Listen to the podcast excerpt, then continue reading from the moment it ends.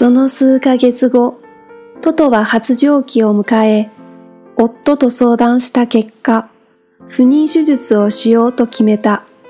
そうして再び、トトを病院に連れて行くことになった。キャリーバッグに入れて外に出る。トトは泣かないが、どこに行くのか理解しているのか、病院が近づくと、ぺったりとキャリーバッグの床に張り付いて、気配を消している。大丈夫、大丈夫と、また囁きながら歩く。猫に言葉が通じたらいいのになと真剣に思う。嫌がる子供を病院に連れて行く親というのは、こんなに辛い気持ちなのか。いや、もっともっと辛いに違いないと、そんなことは初めて思ったりする。病院に着いて名を呼ばれ、診察室に入る。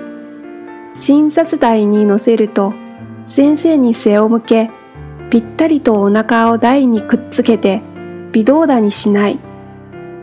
先生が優しく話しかけながら撫でると、先生にでもなく、私たちにでもなく、壁に向かって小さな小さな声で、シャーと言った。え？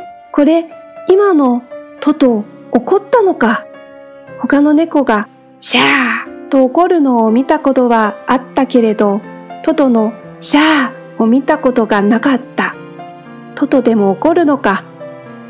しかし、なぜ壁に向かってそんな小さな声で、先生もなんて小さいシャーなの？と思わず笑い出している。さてこの日、トトは不妊手術を受け、初めて病院に一泊することになった。トトが来てまだ一年も経っていないし、トトはめったに泣かず、音を立てることもないのに、トトのいない家は不気味なぐらい静かだった。その不気味に静かな家で、私と夫は、うちに来たのがトトでよかった。本当によかった。運動神経が鈍くて、心臓が悪くて、スポイトを隠したりして、あんなに小さな声で怒る。あの猫で本当によかったと、全くアホのように繰り返し繰り返し話したのである。